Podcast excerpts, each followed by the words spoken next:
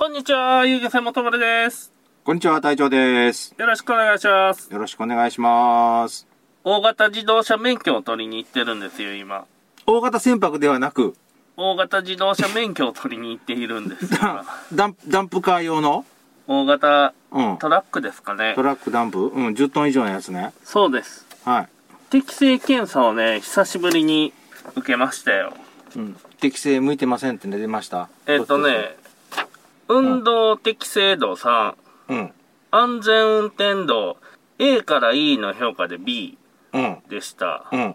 なんとなく普通ってことよね、これ。普通ですね。私は普通です。あのー、ラジオ的なネタには全くならない普通ですね。そうですね。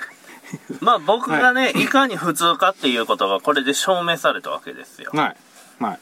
どうですか？船の運転は。船の運転の話になるの、今度は。えーとね、船の運転をした翌日に、はい。筋肉の名前はわかんないけど、はい。腕の、ここと、ここ、ピンポイント、こことここ。はでけ、あの、肘の内側はい。と、太ももの、えっ、と、膝の上あたり、はい。それと、右の脇腹はが痛いんですよ。い。でしょうね。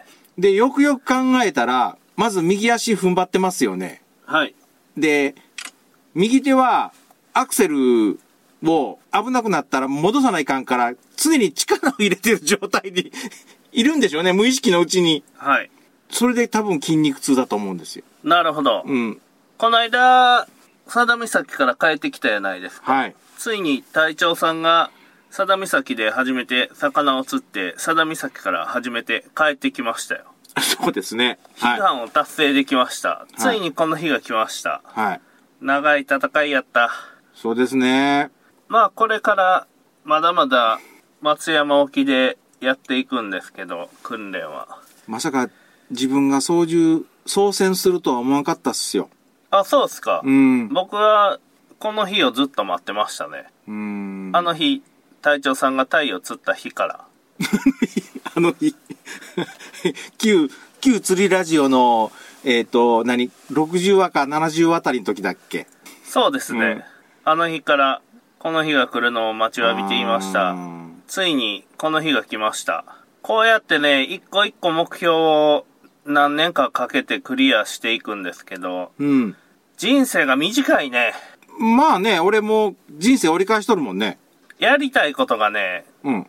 できんのですよ、時間が短すぎて。ありすぎて、いろんなことが。やりたい目標があるじゃないですか。はそれをやっていくと、なんかず全部できんような気がするんですよ。思いついたこと。い。うーん。それで困ってます。そうですか、はい。うーん。まあ、話、ちょっと戻るかもしれないけど、船の操船については、普通に走らせる分には、まだ怖いけど、なんとなく船の動きは分かり出した。ですね、うんもう5、6回、7回ぐらいは乗ったんかな。うん。で、怖いのがやっぱり、港の中の、あそこに止めましょうっていう、なんか直角カーブ、直角に止めるとか、ですね。あーバックでとか、あれが怖いかな、まだ。なんだかんだで湾内の操船とか、は港の出口とかい。、はい。出てから沖堤防の横通るとことか、はいあの辺っすよ。一番危ないのは。そうですね。んで、あそこら辺で気づいてないトラブルとかが起こりがちでしょ。はい。設備の故障とかはあ、あーうん。起こりがちでしょ。うん。沖で起こるトラブルなんか、ロープが切れるとか、ベルトが切れるぐらいのもんやと思うよ。スパンカが飛ぶとか。そうそう。なんかピンが落ちてきたとか。あったね。なんぞこのピン。なんか落ちてきたぞ上から。で、電気が全部消えたかとか。あったね。ありますよ。そんなんがある。ということで、はい。レビューいただいてます。はい。さなぎチリチリパーマさん。はい。ありがとうございます。ありがとうございます。はい。タイトル、はい。更新待ってます。はい。かっこ、さなぎ、てんてんてんてんになっとるけん。この後、なんか、チリチリパーマさんになっとんじゃないですか？いや、わからないです。はいてんてんてんてんになってる。うん。フ星5ついただいてます。あ、ありがとうございます。えー本文、はい。ペ、丸、ペ、ペですね。ペ、はい。ペ、ペですね。えペ、ー、ペ、ペ？っていうことを言いたいんでしょう。だけど、このタイトルでもう 言いたいことがなくなったよ。カタカナのペ？ひらがなのペわからないですね。ひらがなっぽいですね。ということで、ありがとうございました。ありがとうございました。これは、えー、本人に直接聞いた方がいいね。いや、本人が言ってくる待つでしょ。なんか言いたいことがあるんやったら言ってくるはずでしょ。あそれまではもう放置ですよ。ー、放置。あーこの放送が流れるまで放置。そうですね。はい山台さんがね、本名は、はい。山台さんが70歳になるまであと1万6000日なんですよ。1万6千日？ってことは50年近いんか？僕はあと1万日しかありません。はい。これはね、70歳になるまでなんやけど、最大で毎日釣りに行けるとして、これだけの日数ですよっていう話です。ああ、1万何千回しか行けんと。そうですね。うん隊長さん多分4000日もないんやないですかね、もう。70歳まで。計算してみようか。ちょっと何ぼやろ。あ、俺いかん。携帯からなんか全部向こう置いてきたわ。10年で3560日やろ。じゃあ7000日だ。7000日あるんですか？うん。70やろ？はい。うん。20年。あ、20年やないわ。ごめんなさい。10年だ。10年やけ3500日や。したら。そうでしょうん。う。要はやってもあと4000日ぐらいですよ。そう、いやね。4、うん。4000回行けんま、行けんですね。毎日行ったとしてでしょ？そうです。うん。雨の日も風の日も。そうです。うん。どうです？あ、改めてそうやって言われると、少ないね。そうでしょう。ん人生の先輩として、どう思いますか？あと1万6000日ある山台さんと、あと1万日ある僕に対して、どういう使い方したらええんじゃないんかなっていう。その情報を知りたくなかった、まず。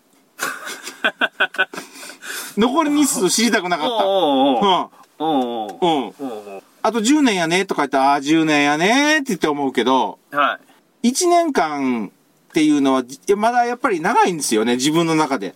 まだ。ああ、はい、はい。うん。1日って言ったら、1日なんですよ。それを単純に数字として表されると、あーって思ってしもた、今。あ、そうですか。うん。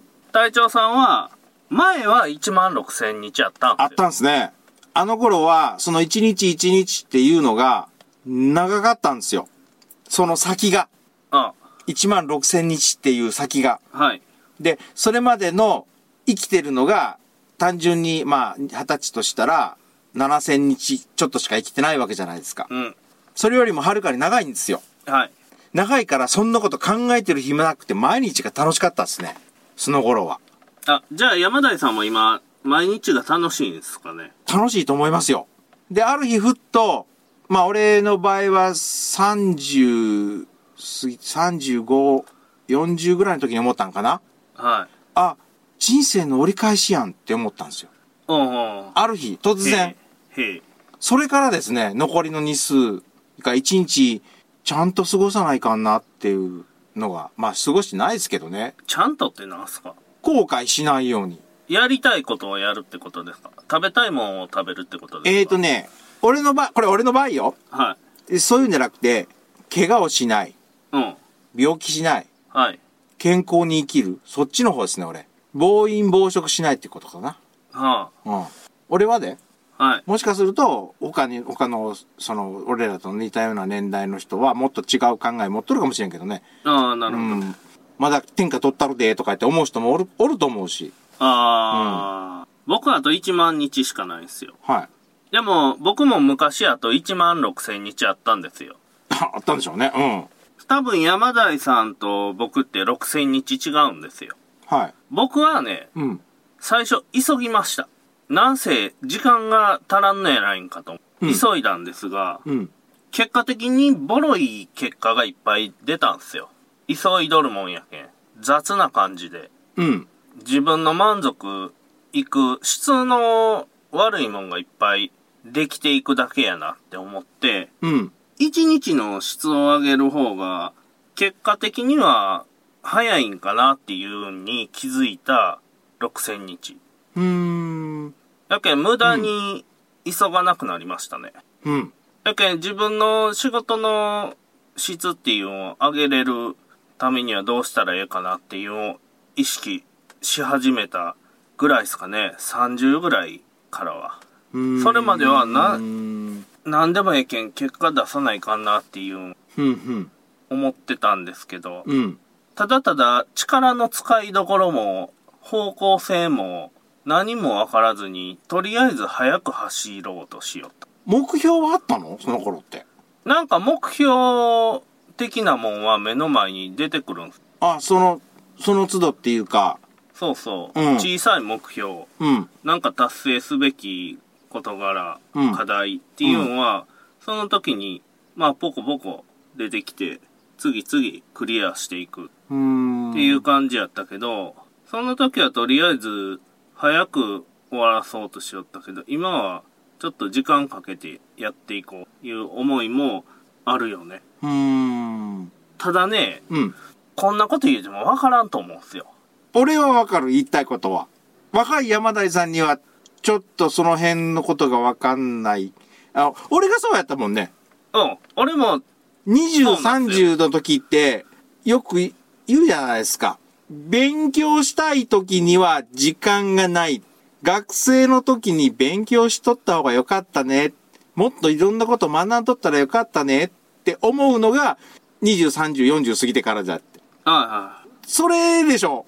でうんも多分山台さんも目標があるんだと思うんだけど。はい。その目標、目標があるんだと思うんだけど、それを達成するための道は実を言うとこんなにもいろいろあるんだよっていうのが、ああ、難しいな。多分ね、その時にならなわからんと思うんやけうど、ん。今この瞬間を頑張る力っていうのがあの人あるやないですか。うんうんうん。で、すごく能力高いんすよ。うん。で、正味ね、僕よりできる人なんや、あれ。うん。なんで、ほっとっても大丈夫よ。うん。僕がアドバイスすることはない。自己解決できる人。できるできる。うんあの、自主性とね、うん主体性があるね。うん。知らんことはあるよ。経験してないこととか。うん。まあ、それだけでしょうね。あの、あれよう分かっとんすよ。遊漁船とか、僕が儲かるとか、いうよりも、お客さんのためにやりよるなっていうのが、うんうんうん。見て取れるし、うんうんそこら辺よう分かっとんすよね。お客さんのためにならんことを、遊漁船が儲かることでもやったらいかんっていう、よう分かっとんすよ。うんうん。もう、何も言うことないっすよね。うん。言いたいことなし、アドバイスなし。うちにも LINE で、つなが、今つながっとるから、はい LINE でね、ん？これ、どういう意味のことを問い合わせしてきよんだろうっていうような文章があるんですよ。もうピンポイントで。はい。普通、なんか、質問するときって分かんないから漠然とした質問が来るじゃないですか。はい。でも山田さんの質問ってピンポイントで来るんですよ。あえ、でもそのピンポイントの質問で自分がわかるだけのことっていうか、経験したことを書いて出すと、それに対してまたレスポンスがあって、あ、はい。俺の書く文章能力が低いもんやから、はい。本当に分かってくれてんだろうかって思いつつ、ちゃんと理解してくれてる。うん。ということなんで、うんあとは山田さんが頑張ってください。はい。で、山田さん誰っていう話になると思うけん、さなぎさんですっていうことは言わなくていいんですか？ええでしょ察するでしょああ、そうですか。いや、リスナーさん他の。他のリスナーさんは関係ないけど、うちのラジ そうなんで。あ そうなんか。まあ男前っすよ、彼。オ。うんあのーアドバイスが一つあります。はい腕力とか身長とかってあった方がいいんですよ。頭をつけと、船の中で。おうよ、俺頭ね、何かしか切れとんすよ。俺もっすよ。コブじゃないんだけど。結構ね、髪短めやったらね、頭ぶつけた時、切れるんすよ。あの、アルミサッシで。安心してください。薄くなりますから、髪の毛った男は。あ、そうですか。ああ、痛いっすよ。直に来ますよ。コブがね、あの、アルミサッシのマイナスの形のコブができるんですよね。ネジがね、回せるとか、手が届くとかっていうことで、沖に出とったら助かる可能性が上がります。はい。例えば、スパンカーのロープが切れたよと。はい。で、上の滑車を通さないかんけど、手が届かんと。うん。手届かんわいな、あんな上の方は。3メーターぐらい上でしょ、あれ。そうですね。で、僕は一回ロープが落ちて、滑車にロープ通したことあるんですけど、聞きました、それ。聞きました。よう乗ったね。揺れるんすよ。いるでしょうね。しかもあの風がめちゃあったんでしょ？そう。波と。う上やけんね、うん揺れが倍増なんですよ。そうそうそうそう。で、屋根の上に乗って、はい。スパンカーの一番上の滑車にロープ通そうとしたんですけど、うんあと5センチ届かんかったんですよ。はい。はい。はい。身長が5センチ届かんと。うん。で、お客さんに、ちょっとその、横のバンパーについとるクッションを取ってくれと。うん。これは硬いけん、俺が乗っても凹まんはずやと思って、うんうん置いて、うんその上に乗ったんですよ。うん言うたら丸い球状のもん、もんうん。いうかまあね、えー備品、備品ですね。そうそううん。円柱、円柱のもんに乗って、綱渡り状態ですよね。うんうんバランス的には。うんそれで、ギュッと入れましたね。うんで、そういうシーンとか、とりあえず、もう力任せに押し込んだら動いたとか、うん。そんなん結構あるんすよ、うん船って。うんやけん、上半身だけでもええけん、腕立て伏せだけでもええけん、やっとった方がええんやないかなっていうのは、うん。思うねうんうん。まあ、やりよんかもしれんけどね。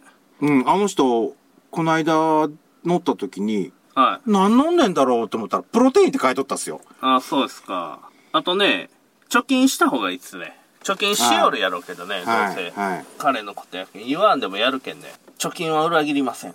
で、金があったらコネができます。金がないとコネができない。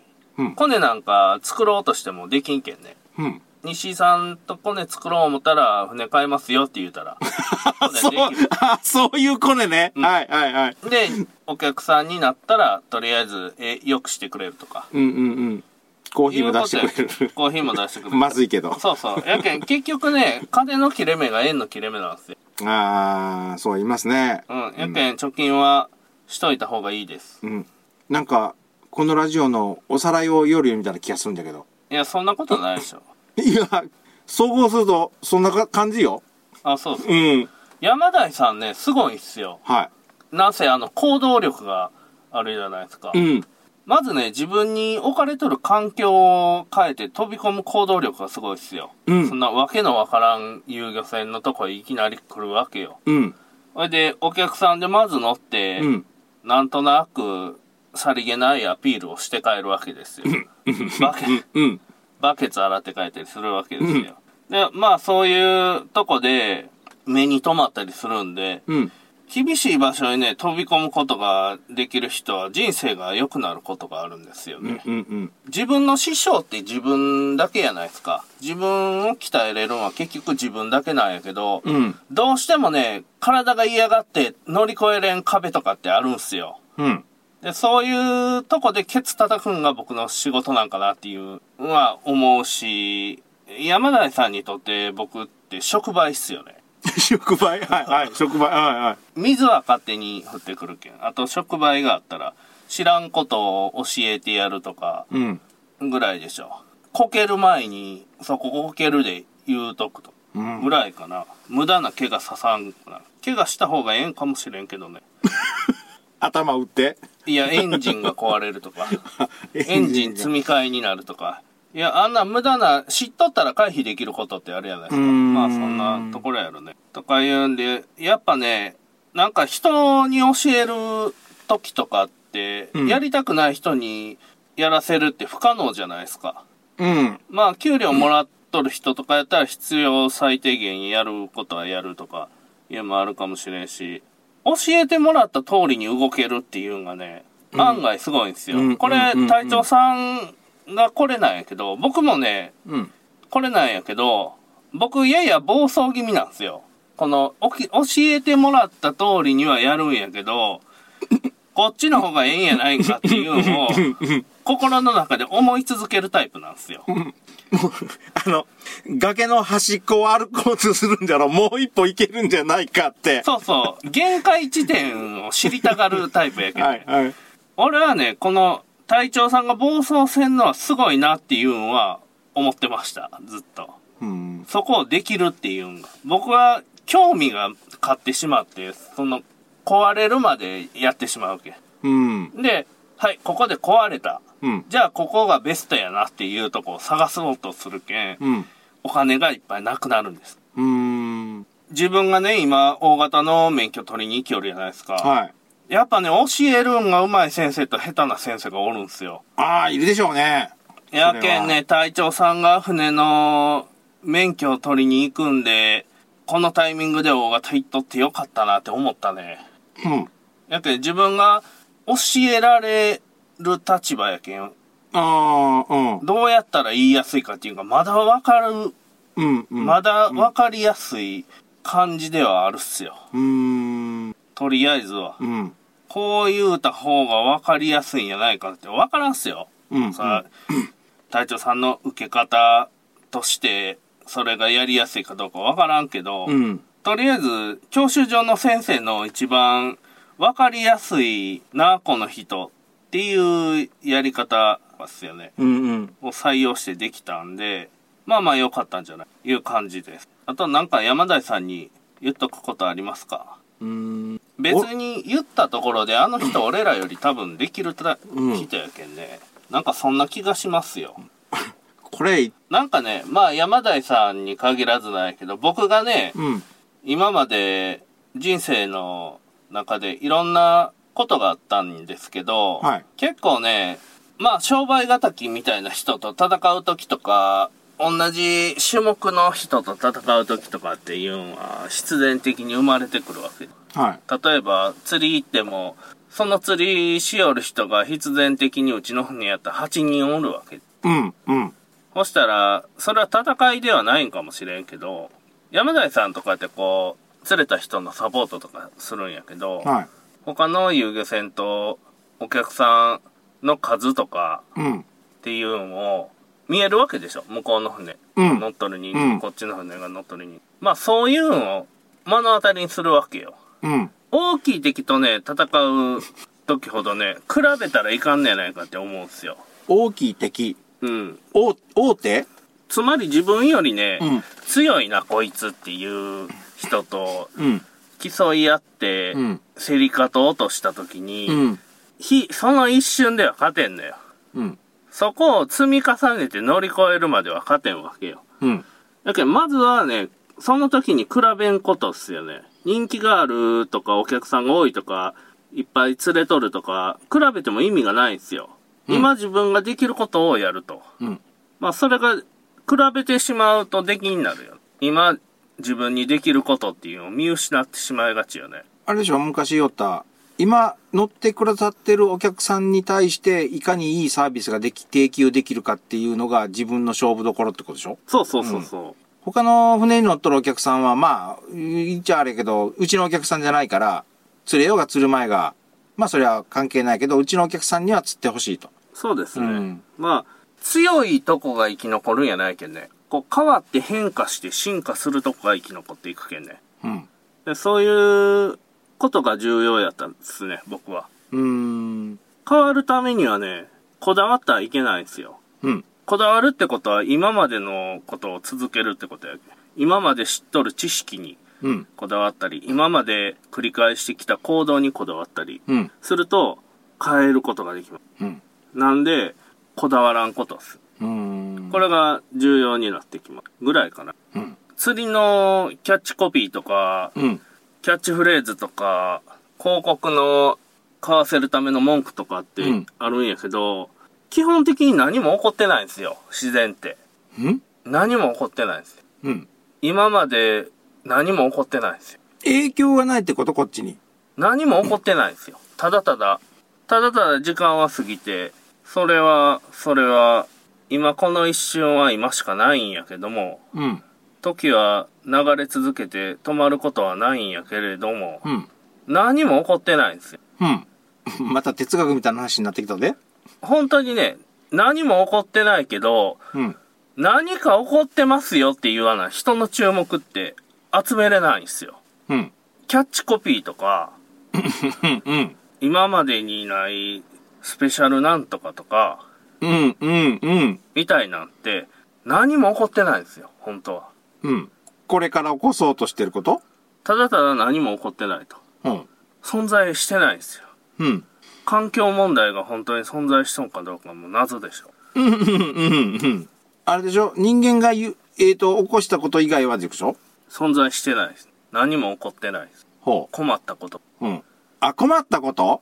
特に何も。脅してくるけん、まず。困ったことが起こってます。将来的な不安を煽ったり。うん。これがないと釣れません。そういうことを言ってきたり。いろんなことが。起こるわけです。はいそして心を揺さぶってくる。ただただ何も起こってない。そこには水と魚しかない。あなんとなく方向性が見えました。はい。あ、そうです。はい。ということで、はい。数字言えと。まず数えいと。うん。一回ね、山台さんがメバルのサビキの色による超過の差が出るんじゃないかっていう、いう話になったことがあったんやけど、はい、はい、はい。まずね、色による超過の差が出る前提で話しよったけん。うんまず、その色による超過の差があるかどうかっていうのを、存在しとるかどうかっていうのを確認した方がいいんじゃないですかっていう話ですよ。うん。例えば、赤色だけでするとか。いろんな色つけとってもええし、うん。単色だけでもええけど、うん。1年データ取って、うん、うん、うん。そこで偏りが出るんやったら、色による超過の差っていうのは存在しとる可能性があるけど、うん。他の要素っていっぱいあるじゃないですか。うん。温度とか、うん。水の色とか、うん。光の量とか、うん水温とか、うん。餌とか、うん。うん。釣る人の動かしのスピードとか。その、サビキがどこにあるかとそう、か。水深がどこにあるかでしょうんうん。魚がおるかと。そうそう。っていう、いろんな要素がある中で、ピンポイントに色っていうに限定して、超過の差がある、ないっていうのは非常に難しいし、あやふややないですか。うん。で、これをやるんやったら、うんとりあえず数えてみなはれと。で、数が出て、数えた数が出た、その数に対して、こういう偏りが出ましたっていう話をせんかったら、うん。まあ、釣り道具を作っていくやないですか、これから。はい。そういうとかやろね、詰めていかないかん。んその、お客さん側なんよ、その発想が。お客さん側っていうか釣り人側ってこと？そうそうそうそう、うん開発側の発想やないよね。うーん。だって、色による超過の差があるかないか不明とか、うん。結構曖昧なんですよ。わからんのっすよ、うん結局。まあそこら辺でしょ。まあ、やりながらもう言うてもわからんけん、やりながら教えていくしかないんやけど。そういう教えるときとかは、うちは口伝スタイルなんですよ。口伝。また、古い言い方を。あの、口伝えで教えていくと。意思相伝じゃないけど、みんなには教えるけど、えっ、と、文章にはせんと。文章にセンス。はい。えーっとね、なぜかというと、うん。えー作業マニュアル作りますよと。はい。作業マニュアルこの通りやったら同じもんができますよって。うん。なった時に、うんその作業マニュアルって古くなるんよ。うん、うん、うん、うん。その作業マニュアル通りにやったら、時間が経つごとに出来になっていくんよ。なぜなら、設備が変わったりするけん。壊れて新しくなったとか。その時使いよった竿は折れて新しい竿に変わっとるとか。うん、うん。リールが違うリールに変わっとるとか。うん。サビキは今そのサビキ使ってないとか。うん。ジグそのジグ使ってないとか。うん。いろんなもんがどんどん変わっていく中で、うん。作業マニュアル作っても、うん作業マニュアルは時間の経過とともにどんどん古くなっていくんですよ。当たり前やけど。で、俺たちはどんどん未来に運ばれていくわけですよ。うん。そしたらね、うん。その瞬間に言うことっていうんが、うん。一番ベストな方法なんやないんかなって思って言うんよ。教える方そその時の、その時の条件では一番いいんよ。うん。やけど、条件が変わったらまたアドバイスが変わるよ。同じことしよってもそれは。うん。なんで口伝スタイル。で、たまにね、分かってない人が言うんやけど、うん。何回も教えるんやったら、教える動画作って、それ見せた方が早いやんって言うんよ。ああ、聞いたことありますね、それ。うん。できんけん、そんな見せても。うん。一人一人ね、教えていかんとやっぱ無理っす。うーん。絶対できん。うん。えー難しいことほどできんっすね。うん。簡単なことやったらできますよ。ナイロン袋に入れるとか、ぐらいまでやったら。うん。さすがにね、釣りの話になってきたら教えれませんね。うん。なんせ同じ日が一日もない。うん。風の強さも波の高さも風向きも法則性はあるけど、なかなか安定せんし、光量も違うし、水の色も違うし、水温も違うし、二度とないんですよ。同じ瞬間って。うん。うん。で、そうなってくるとね、教えれんのよね。作業マニュアルじゃ。うん。それはあるんよ。あの、抜き上げん時にリーダー全部巻き込めとかは、ずっと一緒なんやけど、うんうんそれぐらいのレベルまでですよ。うん。その、一気に、このビデオを見たら、その人に、誰が見ても、そうできるよって言うんは、うん。できるんやけど、できるやつはできるんよ。そのビデオを見たら。うん。できんやつってね、できんやつには教える気はないんやけど、僕は。そもそも。うん。できんやつってね、うん見てないんよ、そもそも。見ずに来るんよ。うん。うん。うん。うん。やけんできんのよ。できんやつってそんなんなんよ。うん。見てないし。うん。で、でき、自分ができると思ってない。できるイメージがないんよ。今までできてないけうん。ん。で、その時にぶっつけ本番で体当たりで来るわけよ。うん。やけんミスるんよ。うん。そういうとこでしょうね。うん。やけん、うちは口伝スタイルで。うん。で、動画に関して、今動画残してるじゃないですか。まあ、はい釣りにしても、操船の訓練にしても動画残してるじゃないですか。はい。あれは何のために残しよるかって言ったら、復習のためです。うん。だけど隊長さんがおおさらいのためねそうそう。隊長さんが今日何やったか、思い出しやすいトリガーになるでしょ。記憶のトリガーに。うん。何回も見るうちに、そっちの記憶に落ち、置き換わっていくんですよね。うん。やけん、不思議と。見よったら、自分がこうやってやりよる時の、あ、この時こうやってやりよったとかいうのも思い出せるし、うん。動画で見たら、え、俺ってこんな動きしよったんやっていうのも気づくことができたりするし、うん。そういう部分で動画って使っていった方がええと思うよ。うん。復習のために。ただ教えるんはね、動画では無理やね。うん。うん。うん。つうことです。その人その人に合った教え方っていうか、おせんとね、うん。確一的なことは、あった教え方っていうもそうやし、そのタイミングで言わんと意味ないんですよ。うーん、その、まあ、トラブルか、魚か、なんかを行動しているときに言うってことかな。まあ、例えばね、うん。船の運転するときにね、うん。YouTube で動画作ったんでおさらいしといてくださいねって言うやうん。ん。じゃあ見た通りやってくださいって言うても、できんのっすよ。うん。できんすね。うん、行って、そしたら、隊長さんこれ安全確認してください。そしたらロープ外してください。ちょっとここ押した方がいいっすね、とか。うんうんうんで、うん。ハンドル、このタイミングで、うん。えー、左にいっぱいとか。うん。いうのを、そのタイミングで言わない意味ないんよ。うん。やないと絶対できんのよ。うん。最初って。うん。なぜなら、できん人ができるようになるまでの過程を教えるっていう件だ。うん。ってことです。はい。やけん、その、もう2回も3回も同じことを教えるんやったら、動画で撮っとったらええやんっていう人は、教えれとるつもりなんかもしれんけど、それは教えれてないよって思う、俺は。うーん。あ少なくともその遊漁船の仕事において動画で予習っていうのは使い物にならんね。うーん。例えば山台さんが小林さんの動画見てね、はい。はい。で、あこんなことするんかぐらいまでは見とってもええかもしれんわ。こんな感じなんやな、言うんぐらいははい。見とってもええかもしれんけど、次この回転で、次この天順でって、いや、覚えとったとしても、うんその時にはもう変わっとるけんね。山台さんがやる時には。なぜなら、一回改造が入るけん。補助金。改造ね。はい。はい。はい。やけん、あの椅子も変わるし、レーダーもつくし、うん。あと何があるんか。あと電動リールの電源とかもつくけん。ああ、酔ったですね。